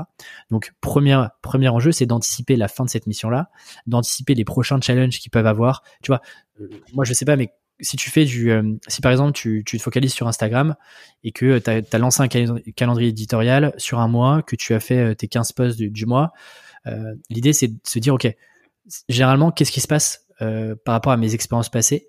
Qu'est-ce qui se passe une fois qu'on a fait ça? Bah, ensuite, il y a continuer de produire des contenus régulièrement. Il y a peut-être utiliser ces contenus-là, en refaire des capsules de contenu ailleurs. Euh, il y a peut-être animer la communauté qui commence à grandir. Il y a, je sais pas, peut-être tester un peu de publicité sur Instagram, etc. Bref, essayer d'anticiper les challenges, essayer de sonder aussi le client et de lui proposer avant même la fin de la mission comment est-ce qu'on pourrait bosser ensemble. Euh, voilà l'option 1 que je propose euh, de continuer sur ce qu'on fait. Voici l'option 2 où on peut continuer ce qu'on fait et puis on pourrait tester sur le prochain mois, on pourrait tester telle action. Euh, et voici l'option 3 où en fait euh, euh, bah, je reprends je reprends une, grosse partie la partie communication sur Insta et donc je vais faire ça ça ça. et du coup déjà tu crées de la récurrence.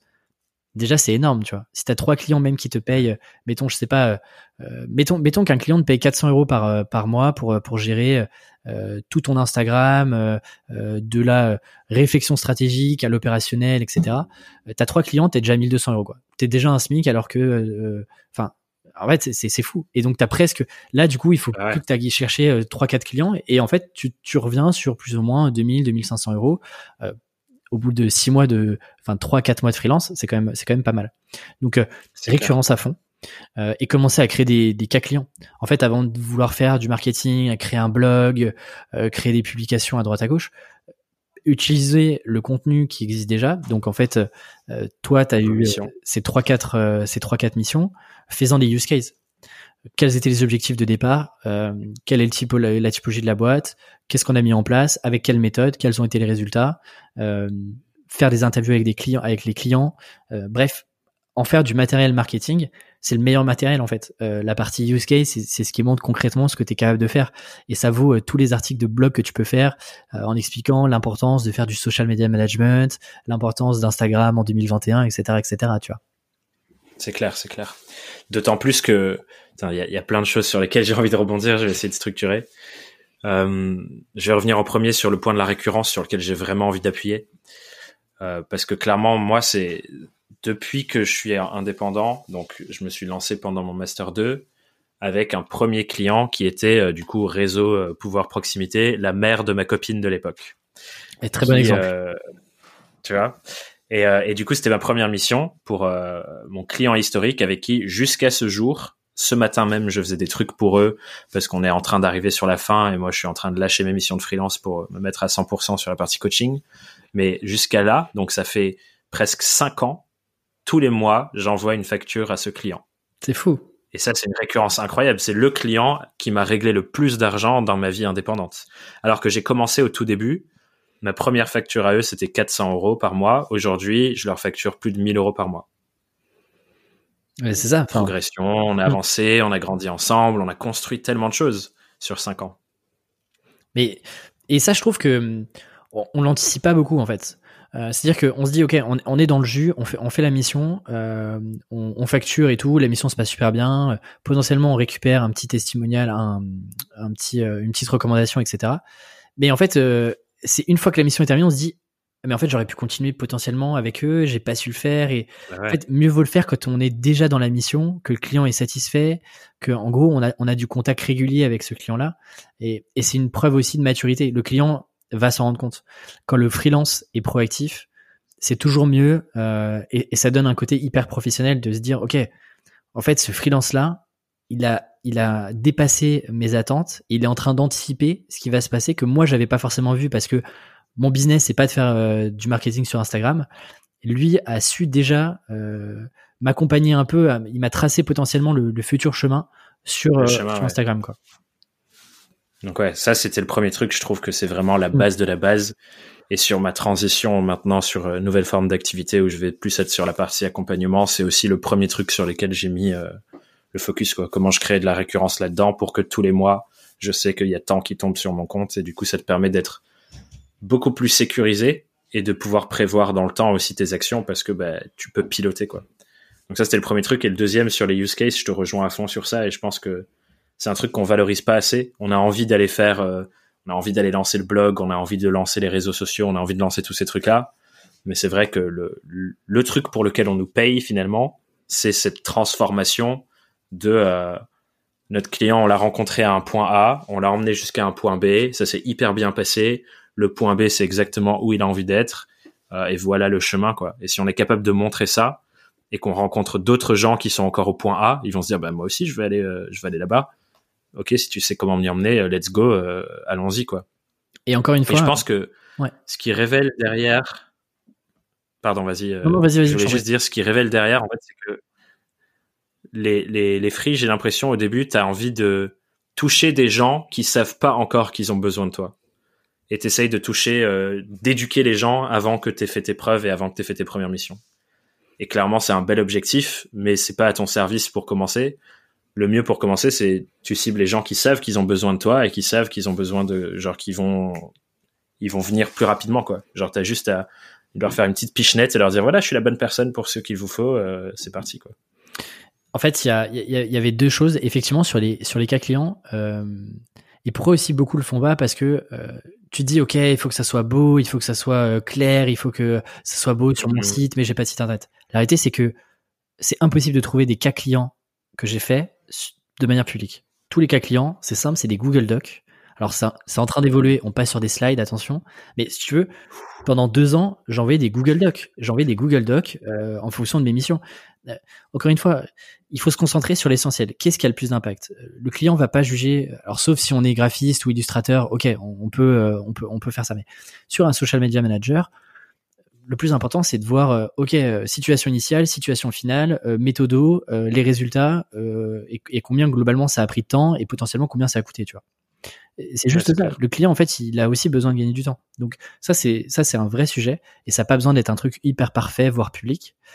Et l'autre sujet sur l'éducation, mais merci d'en parler parce que je vois encore beaucoup trop de freelance qui essayent d'aller éduquer le marché. Mais en fait, je pense que on n'a pas le temps pour ça, quoi pas en freelance. Dans ce cas-là, tu, tu montes une boîte et et, euh, et, et tu attends quatre ans pour, euh, pour pour faire une boîte rentable, pour éduquer le marché, créer tout le contenu que tu veux. Mais je veux dire, il y a tellement de, sur le marché est tellement énorme qu'il y a forcément des gens qui ont besoin de tes compétences, ou alors c'est que t'as pas les bonnes compétences et que c'est tu, ou alors tu mets pas mmh. en avant les bonnes compétences.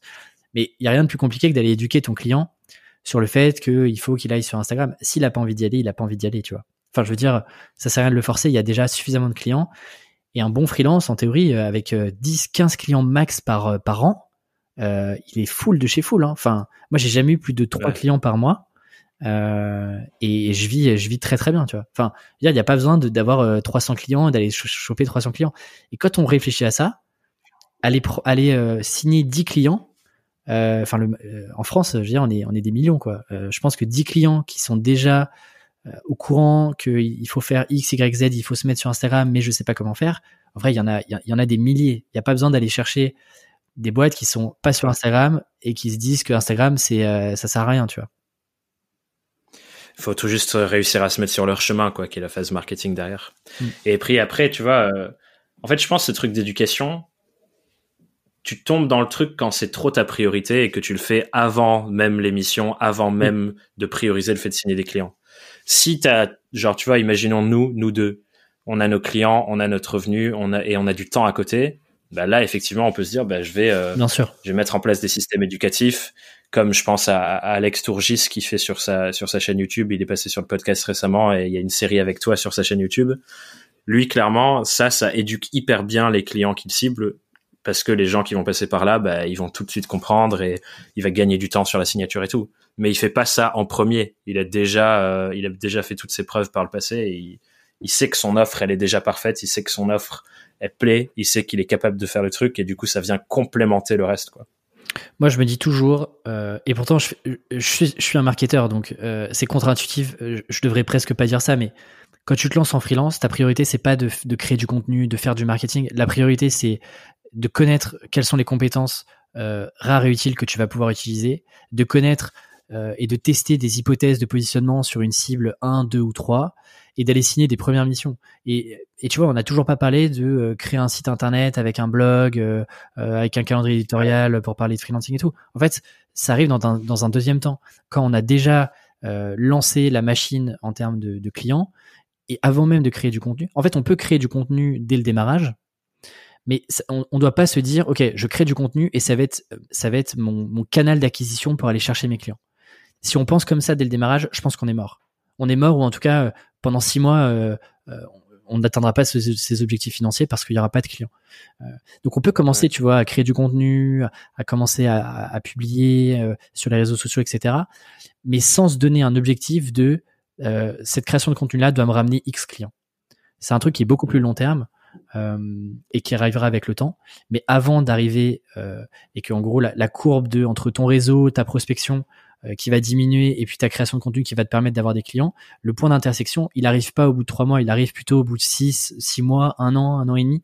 Et donc là, ça s'inverse et donc c'est d'autres stratégies. Mais avant ça, c'est le réseau et en vrai faire de la prospection. On en parle assez peu, mais euh, moi j'ai été récupérer des, des, premières missions en faisant de la prospection. Enfin, et, c'est, il y a plein plein de manières de faire et, on pourrait en faire un podcast entier, mais rien que d'aller voir par exemple sur les sur les job boards euh, des potentielles entreprises qui sont dans les cibles qu'on a identifiées avant sur le, sujet des positionnements. Et d'aller voir que ces, ces entreprises-là, elles cherchent potentiellement soit des stages, soit euh, soit des CDI sur le sujet qu'on adresse et sur nos compétences qu'est-ce qui nous empêche de les contacter? De les contacter, de peut-être faire une micro-simulation de use case avec eux sur ce que vous, vous pourriez faire euh, pour eux euh, en essayant de les projeter. Euh, rien que ça, déjà, en vrai, il y a, moins de, moins de 5% des freelances qui ont, je suis sûr, déjà, déjà répondu à des offres d'emploi pour proposer des missions en freelance. Ouais, c'est clair. Et je trouve ça intéressant du coup parce que moi, j'ai jamais passé, je suis jamais passé par cette case prospection. Moi, le truc que j'ai toujours priorisé, c'était le réseau. Et euh, j'allais dire, si je me remets dans la peau de ce social media manager, j'ai fait mes trois premières missions, j'ai revendu à deux de ces trois personnes où ça s'était hyper bien passé. Comment je fais pour étendre ensuite? Ben, À mon sens, il y a déjà, tu acquiers un nouveau réseau, des clients hyper satisfaits. Et un truc que je faisais tout le temps au début, c'était euh, est-ce que tu connais quelqu'un qui aurait besoin de mes compétences et avec qui tu peux me mettre en relation? Parce que Mm. eux sont souvent plus connectés dans cet univers-là. Donc là, tu as déjà un pont pour continuer de grossir et, et d'étendre ton réseau. Et ensuite, moi, un truc que j'ai cherché très tôt, c'est ce que j'appelle des nœuds de réseau. Et t'en as parlé un peu, c'est les gens qui sont déjà actifs dans l'écosystème dans lequel je cherche à être actif. Et du coup, moi, ça s'est manifesté par euh, rejoindre un- une sorte de agence d'indépendants et de co-créer un truc avec eux, où du coup, j'étais en lien avec quelqu'un, ça fait euh, 15-20 ans, qui vendait des choses où moi, je pouvais être missionné sur des missions. Et du coup, j'ai des missions par là. Parce que je me suis positionné en mode, hey, coucou, euh, t'es pas mon client direct, mais par contre, on peut faire des choses ensemble euh, et ça se passe bien. Et à faire ça à plusieurs reprises, à différents endroits, avec plusieurs personnes, bah, ça te fait des canaux d'entrée réseau. Et finalement, c'est ça qui m'a apporté, euh, je pense, 99,9% de toutes mes missions euh, pendant, euh, pendant mes, mes années en freelance en tant que branding.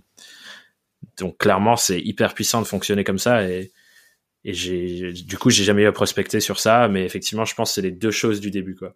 En fait, généralement, prospectes euh, pour te construire ce réseau et ensuite Exactement. tu fais levier dessus, etc. parce que généralement, tu as une objection quand tu parles du réseau. Euh, on te dit oui, mais, mais moi, j'ai pas de réseau. J'ai pas de réseau, ouais. Donc du coup, euh, pour, pour contrer ça, euh, et ça arrive, ça arrive de pas avoir de réseau euh, si on veut complètement faire un, un virage à 180 degrés. Euh, alors bien sûr, du coup, à mon avis, ça se prépare avant de se lancer en freelance. Donc en théorie, si tu te lances Ouais. sans réseau, c'est toujours plus compliqué. Ça veut pas dire que tu réussiras pas, mais c'est quand même un peu plus compliqué. Mais du coup, l'autre alternative, c'est c'est c'est d'aller chercher de la prospection. Et là, pour le coup, euh, c'est sûr que c'est un peu moins sexy. C'est sûr que tu as beaucoup, beaucoup de gens qui te parlent pas de prospection que tu te lances en freelance. Pourtant, c'est une réalité. Il y a beaucoup, moi, je connais plein de freelances qui, euh, qui sont d'excellents freelances et qui, euh, et qui continuent de prospecter pour aller chercher des entreprises extrêmement bien ciblées avec lesquelles elles ont ou ils ont envie de bosser absolument, tu vois. Euh, et moi, c'est typiquement ce que Ouais. j'ai fait, notamment sur certaines startups parisiennes avec lesquelles je voulais absolument bosser. Ben, en fait, euh, c'est une forme de prospection. Alors, je suis passé par parfois euh, des mises en relation, etc mais c'est des gens que je connaissais pas, tu vois. C'est pas c'est pas des gens qui étaient dans mon réseau que je connaissais directement. euh, donc euh, donc c'est une forme de prospection. Et effectivement, les nœuds de réseau sont extrêmement intéressants selon les typologies des clients. Ce qui est cool, c'est quand il y a des communautés en ligne, quand il y a des groupes dans lesquels tu peux potentiellement trouver ces clients-là, c'est d'apporter euh, tu vois un max d'informations, de répondre aux questions, d'être vu comme quelqu'un d'actif dans ces dans ces réseaux de communautés. Ouais. Euh, je pense à Mathias Abramovic euh, que j'ai eu peut-être au deuxième épisode du podcast il y a, il y a presque deux ans Ouais, tout début, qui en fait avait, avait fait ça qui avait fait ça qui s'était immiscé dans des associations d'entreprises de la région etc et qui avait récupéré un maximum de missions comme ça parce que c'était vu comme quelqu'un de moteur qui organisait des événements qui était proactif etc et donc en fait on pense à toi une fois qu'on t'a identifié que tu as été suffisamment clair sur ce que tu proposais euh, et bien ensuite on va penser à toi parce que euh, tu fais partie de ce cercle là et tu fais partie un peu de, de cette tribu Ouais. quoi Clairement. Ben moi, euh, un, autre exemple là-dessus, c'est comme ma cible, c'était écosystème startup aussi. Le tout premier nœud que je suis allé cibler, c'était euh, l'incubateur de mon école. À Mm. Dauphine, il y avait un incubateur de startup. Et du coup, le premier truc, j'étais dans, dans l'assaut, l'assaut entrepreneurial aussi. Je suis allé là-bas. J'ai commencé à bosser avec une des startups sur place. Et du coup, ça te fait un premier nœud où tu rentres dans l'univers. J'ai un autre exemple où j'ai eu euh, euh, des startups qui faisaient partie d'un même programme d'accompagnement où ils sont refilés mes contacts euh, à des moments précis. Tu peux rentrer dans des incubateurs aussi, où du coup, dans les incubateurs, il se passe les trucs. Donc, effectivement, c'est trouver où est-ce que, en gros, moi, la question que j'aime plus souvent poser, c'est quand tu as identifié un client type hyper précis, demande-toi où est-ce que eux, entre eux, se regroupent naturellement et comment est-ce que toi, tu peux être visible dans ces endroits, soit par le biais d'un client qui y va naturellement, soit en réussissant d'une manière ou d'une autre à être en position de, force là-dedans, quoi. Et, et je te dirais même, c'est même pas demande-toi, c'est demande-leur où est-ce qu'ils se retrouvent. Et normalement, si tu fais Grave, bien ta ouais, recherche, euh, il y a tout un, euh, tu, tu verras dans, dans le bouquin, euh, il y a, il y a tout, je donne quasiment toutes les questions que moi je pose parfois quand je fais de la recherche. Euh, Il y a une section entière qui est déjà comment est-ce que tu, tu fais ta veille, quel genre de contenu tu lis, euh, où est-ce que tu, où est-ce que toi tu t'informes sur, sur, sur le marché, sur ton écosystème, et surtout où est-ce que tu vas retrouver tes pairs? Est-ce que c'est en ligne? Est-ce que c'est des événements? Est-ce que c'est euh, très régional? Est-ce que euh, euh, tu peux me donner deux trois noms de communautés, deux trois groupes dans lesquels je, peux potentiellement rentrer en contact, etc. Et en fait, tu peux en fait faut leur demander quoi. Tout simple. Ils auront au moins t'es sûr d'avoir une bonne réponse et une vraie réponse plutôt que, que toi tu vois qui tu peux avoir une intuition et tout dépend. Si tu connais le, marché, par exemple, tu connaissais le marché des startups, tu savais globalement où est-ce que tu pouvais aller trouver trouver ces boîtes-là. Mais quand tu connais pas le, marché, en fait, faut, le plus simple, c'est de leur demander plutôt que de passer des heures à te demander ouais, où, est-ce que où est-ce que je peux les trouver, quoi. Ouais, clairement hyper euh, hyper bonne manière d'intégrer ça en plus dans la phase de recherche. Et euh, ce que je dirais du coup, c'est quand tu identifies ces choses, on peut presque faire la boucle et revenir à l'étape du début, qui est une sorte de prospection dissimulée, mais plutôt que d'arriver en frontal en mode je veux te vendre ça, parce qu'il y a beaucoup de gens qui sont pas en plus à l'aise avec ça s'ils démarrent en freelance, refaire le truc de tu m'intéresses, j'ai envie d'en savoir plus sur ce que vous faites, sur votre entreprise, etc. J'adore votre produit. Est-ce qu'on peut discuter? Est-ce que je peux vous poser des questions pour mieux comprendre et tu recommences le cycle de recherche, hypothèse, machin? Et c'est comme ça que tu crées le premier lien. Et une fois que tu as un lien plus fort, tu dis bon ben là voilà ce que j'ai compris. Euh, est-ce que ça vous dit qu'on bosse ensemble quoi? Et tu refais ce cycle. Et je me dis, euh, je sais pas ce que c'est les autres étapes que tu verrais derrière et que tu élucides dans le bouquin, mais sur tes deux premières années, c'est presque une répétition de ce genre de cycle jusqu'à ce que tu aies construit une, base solide de compétences, études de cas, euh, références clients, euh, réseau de clients, etc., etc. Quoi. Ouais, c'est exactement ça. Après, tu as, l'étape suivante où, euh, où, encore une fois, et c'est pour ça que, que c'est important de poser au clair tes objectifs de pourquoi tu t'es lancé en freelance et qu'est-ce que tu as envie d'accomplir de manière concrète. Euh, mais après, tu peux avoir des phases où tu, comment j'appelle un peu des phases d'accélération, qui peuvent arriver plus ou moins vite. En fait, ça dépend de, de, de l'intensité que tu as envie de mettre dans ton activité, de, du, du, niveau de développement. Mais ensuite, c'est l'idée de est-ce que comment est-ce que tu peux, si tu as envie bien sûr, euh, d'aller chercher le palier supérieur. Euh, donc c'est soit euh, mm. bosser sur d'autres projets à côté qui vont te permettre, par exemple, je sais pas, de diversifier tes revenus. Est-ce que c'est de travailler avec des clients qui sont du coup beaucoup plus matures, qui demandent beaucoup plus d'exigences? Et donc comment est-ce que je vais faire pour gagner en crédibilité, augmenter ma jauge de crédibilité pour aller chercher ces clients qui sont beaucoup plus matures?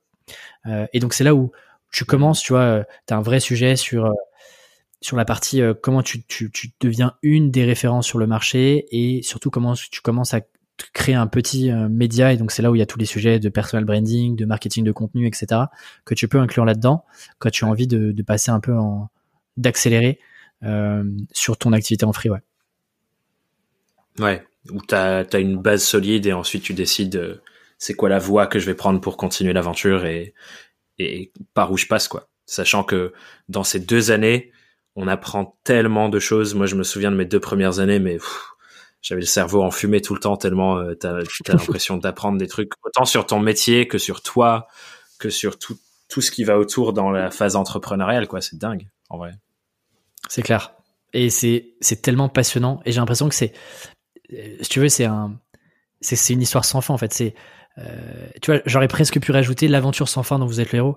Euh, et c'est, je trouve, c'est c'est assez fou de se dire, et j'en parle un petit peu dans le dans le livre sur. Euh, moi, j'avais été pas mal marqué par par euh, par ce qu'avait dit Simon Sinek, donc qui a fait Start with Why que tout le monde connaît, mais il a sorti plus récemment un bouquin qui s'appelle Infinite The Infinite Game. Il parle justement du jeu fini versus du jeu infini. Et en fait, nous, en tant qu'indépendants, c'est pour ça que je te disais, tu vois, on, peut pas reprendre les codes du salariat parce que en fait, on joue juste pas au même jeu. Là où en fait un jeu fini dans le monde de l'entreprise où euh, les règles elles sont connues de tous, tu vois comme au foot. Au foot, bah en gros pour gagner la partie, il faut que euh, un des une des deux équipes marque plus de buts que l'autre. Bon bah en fait t'as un peu les mêmes règles du jeu quand t'es dans le monde de l'entreprise. T'as un jeu fini, les règles elles sont claires, c'est-à-dire que tout le monde démarre en bas de l'échelle globalement et, et et selon tes performances, euh, ton jeu politique, etc., tu montes les échelons jusqu'à arriver à un stade où tu as un plafond et tu peux, tu peux plus progresser. En freelance, en fait, si tu veux, tu un, tu progresses euh, quasiment à l'infini, et deux, euh, c'est un jeu qui est, euh, si tu veux, individuel dans le sens où il n'y a pas de comparaison à avoir aux autres. En fait, il y aura toujours meilleur que toi, il y aura toujours moins bon que toi. et ce qui compte, c'est juste ta progression personnelle parce que ta progression personnelle dépend pas forcément de tes concurrents, des autres freelances. Mmh. Et, et, ça, c'est un truc qui est, qui est vraiment intéressant et qui hyper passionnant. On, pourrait en parler des heures. Moi, c'est un truc qui me passionne, ce concept de jeu infini. Mais, mais, mais effectivement, c'est, il y aura toujours des choses à inventer et c'est pour ça que je pense que dans dix ans, on pourra encore parler de freelancing et, trouver des nouvelles idées, des nouvelles manières d'aborder les choses parce que il y a tout à inventer en fait. Il y a tout à faire. Il n'y a pas de règles du jeu qui sont. Euh, il y a des méthodes qui fonctionnent. On en a parlé aujourd'hui, mais il n'y a pas de règles du jeu où en fait, si tu fais pas cette règle-là, tu vas sortir, tu vas être hors jeu, tu vas être éliminé. En fait, ça ne marche pas comme ça, tu vois. Ben, D'autant plus que moi, ce que je trouve incroyable, c'est que t'as pas de règles du jeu prédéfinies, t'as tes propres règles qui sont les critères dont on parlait un peu au début de à quoi j'aspire à vivre avec cette activité, c'est quoi le rôle de mon travail dans le ma vie au sens plus large du terme. Et ça, c'est changeant au fur et à mesure du temps. Tu vois, mes, mes règles du jeu à moi et mes critères de décision et de choix et de pilotage il y a 4 ans, 5 ans quand je me suis lancé, c'est plus du tout les mêmes qu'aujourd'hui. Et du coup, tu ça aussi, ça c'est un côté infini, c'est en fait toi t'es un on est un être humain qui va changer tout au long de notre vie et au fur et à mesure de ce, ce chemin de changement interne, ben, on va pouvoir faire évoluer, grandir, développer et jouer avec euh, les éléments concrets de notre business pour l'affiner au fur et à mesure. Et dans ce sens-là aussi, c'est infini dans le sens où ben, on est constamment en train d'ajuster des petits trucs, des critères et de changer pour que ça nous convienne parfaitement. Et, en même temps, on avance, on progresse euh, sur tous ces critères en même temps, quoi. Et c'est vrai que c'est passionnant. Euh, euh, je, je, sais pas si tu as lu le bouquin Ready Player One. Ils en ont fait un film. C'est, je me demande, c'est pas Spielberg derrière. mais en fait, c'est en gros, t'es dans un monde un peu futuriste. Enfin, t'es dans, c'est, c'est, les humains, mais qui dans, dans, dans quelques centaines d'années. En fait, il se trouve que la plupart de leur vie, tout le monde se retrouve sur une sorte de gros jeu, jeu vidéo euh, en ligne dans lequel tout le monde peut avoir son propre avatar. Et donc, euh, tout le monde peut avoir son propre équipement en fonction des quêtes que tu vas faire, etc., etc. Le film et, le, bouquin sont incroyables, mais en fait, enfin, moi, je vois un peu, tu vois, le freelance comme un, un vrai jeu vidéo, et c'est d'ailleurs pour ça que, effectivement, tu vois, il y a un peu cette métaphore un peu autour du jeu vidéo, etc.